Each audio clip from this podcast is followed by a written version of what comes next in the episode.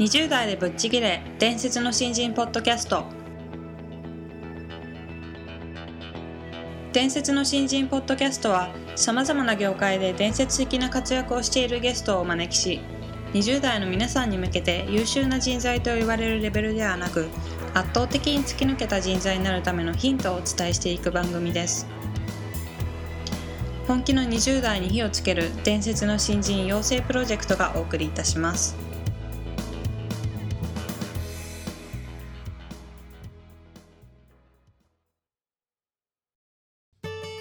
んこんにちは。20代でぶっちぎれ。伝説の新人ポッドキャストへようこそ。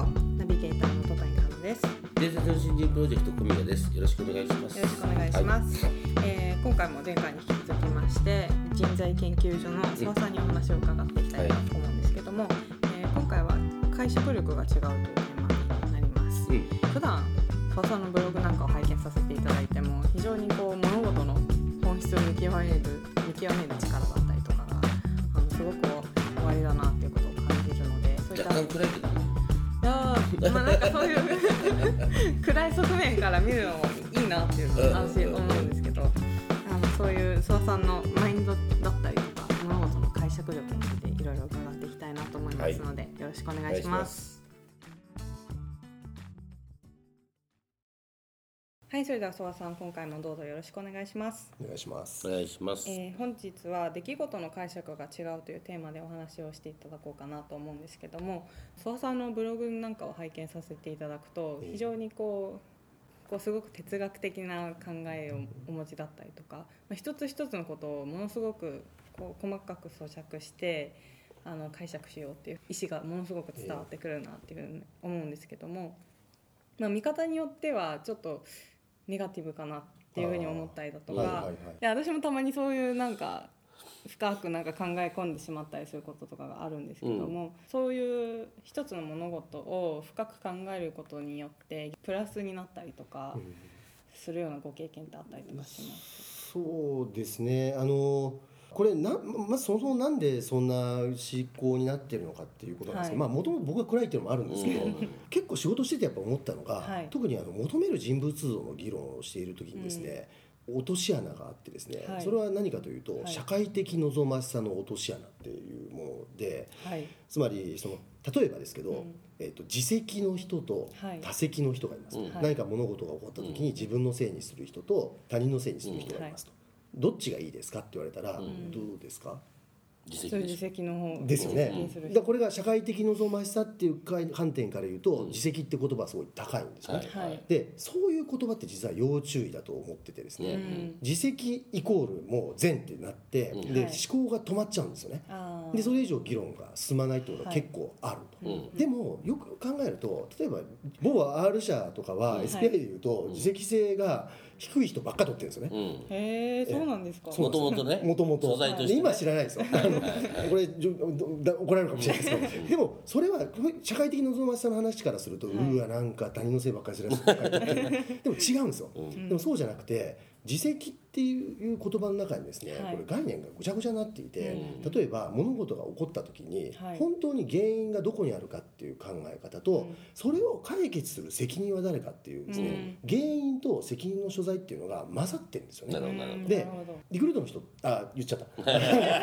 はあの多責って言ってもですねいい多責が結局あって、うん。何かというと原因はあの何かも問題が起こった時に眺めてみた時に、はい。例えば上司が言ってるあの戦略がおかしいんだと、はい。なったら、はい。それを解決する責任は自分にあると、うん。でも原因は他人にあるっていう、はい。フラットに考えるんですよね、それってすごい良くないですか、うん。本当は最高の価値がありますよね。だから別に多責は悪くて、はい。自責は良くないあいいいとか、うんってことはない。むしろ例えばもう雨が降るのも太陽が昇るのも全部自分の責任だみたいなそういう自責の人っていうのは、はい。結局間違った戦略があったとしても我慢して自分の中だけでやって、はい。結局終わらしちゃうっていうんですか、はい。それってあんまり良くないなって思うんですよね。っていうようになんかそのあの他にも結構いっぱいあってですね、はい。なんかそういうこう社会的になんか望ましいって言わ言われてるようなことっていうのは、全てこう疑ってかかるじゃないですけど、本当かみたいなうんうん。ことっていうのを持っておかないと、はい。結局その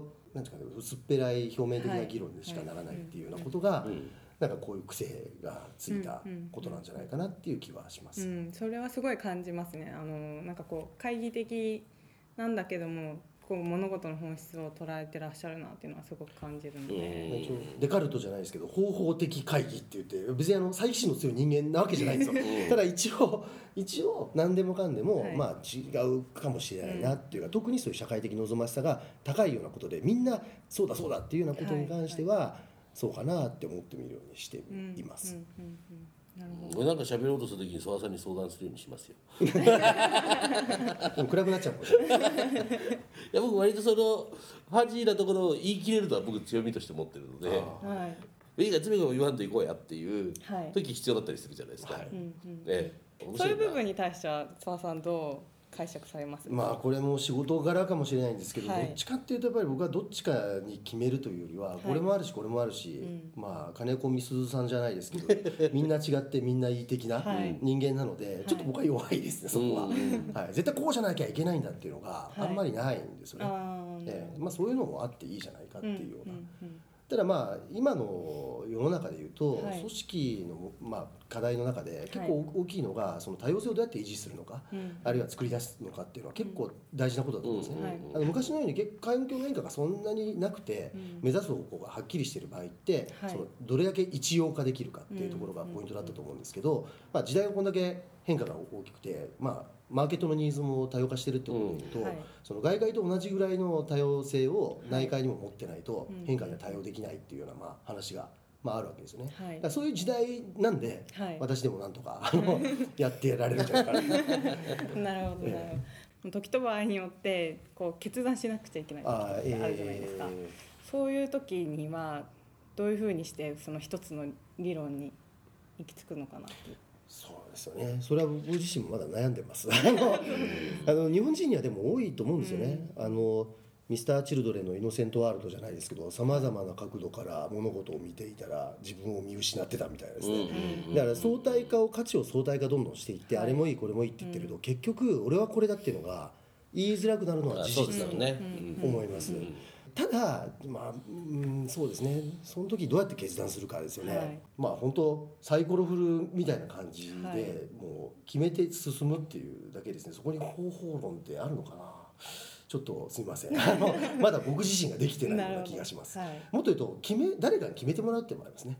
ええ。あの私は一応経営者ということになってますけども、はい。全部なんか自分でじゃあバシバシ決めていくタイプかっていうと、うん。全然そうではなくて、えっとこの人はこの案件に対してちょっと一覚を持ってるなとか、うんうんえっとなんかその本気度が高いなとか、はい。あるいは実際にやる人だったりとかうん。に聞いてみてでお俺はこうだと思う。でその本気さが信じれたら分かった俺はそれに乗るみたいな。感じで、はい。えっと、考えることを放棄してるとも言えるんですけど、はい。任せることを決めたっていう感じですね、だからライブネットの出口さんも、はい。あの似たようなことを言ってる部分があってあの自分の得意分野に関しては、はい。もちろん出口さんは自分で考えてこれって決められるんですけど例えばマーケティングみたいな、はい。若い人の感性がすごく大事な分野っていうのは、うんもう完全に任せてるんですね、ですからあのライフネット生命の,、はい。あのマーケティングとか CM とかネット上の特にプロモーションってものすごいおかしいとか面白いものがいっぱいあるんですよね、はい。あの勝手にオバマ大統領の支持率調査して、ん。なんか見たりとか生命保険会社関係ないんですけど、あのやってみたりとかですね、でもそれが結局口コミとかあるいはミノモンタさんに取り上げられるとかですね、うんすごいやっぱり成功してるのはやっぱりそこで出口さんが自分の分かんないものは全部任せるっていう判断をしてるからじゃないかなって思うんですね。で私の場合もそこは似た似たというかあの近いところあるかなって思うそのこだわりとかとらわれというかあまりこうじゃないっていうのはないので、うん。それはやっぱりこだわりある人に任せるっていう本気な人に任せるっていうような、んんうん僕はタイプですね。ああ、はい。なるほど。いやなんかあの今までと違うマインドを澤さんからお伺いできたのであの非常に面白かった。そうですはい。いやでもあの共感する部分がうん。非常に多くて、非常に興味深いお話でしたありがとうございます。ありがとうございました、ありがとうございました。はいということで今回のお話も非常に勉強になったなと思うんですけども、あの特にこう自責と他責のお話がありましたけど世の中的に今定着してしまってるこれがいいんだみたいな考え方をそのまんま受け止めてしまうと、思考が停止してしまうっていうお話をされてたんですけど、ああまさにそうだなっていうことを感じて。そうなんですね、だからその起きちゃった問題がそこの責任が誰にあるかっていうのはどうでもいいんですよ。うんうんうん。そうですね、確かに、うん、でその起きちゃったことっていうのは別に人のせいであろうが自分のせいであろうが偶然であろうがもうそれはしゃあないと。はい。でそれを解決する責任が今自分にあるかどうかっていう意識だと思うんですよね。はい、まあなんかそういう感じで一般的には何事も自責だって思うことが重要だっていうふうに言われてると思うんですけど、うんなんかそういう、まあ、型にはまってるようなことをで実はそうじゃないっていうことってたくさんあるかなと思うので、今回の、まあ、例として自責多責っていうお話がありましたけどそういうふうになんかいろんなことを見ていくときっと世界観って変わるんじゃないかなっていうことを感じましたね。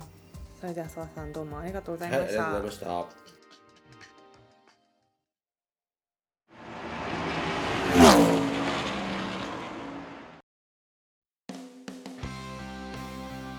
本日のトークはいかがでしたでしょうか？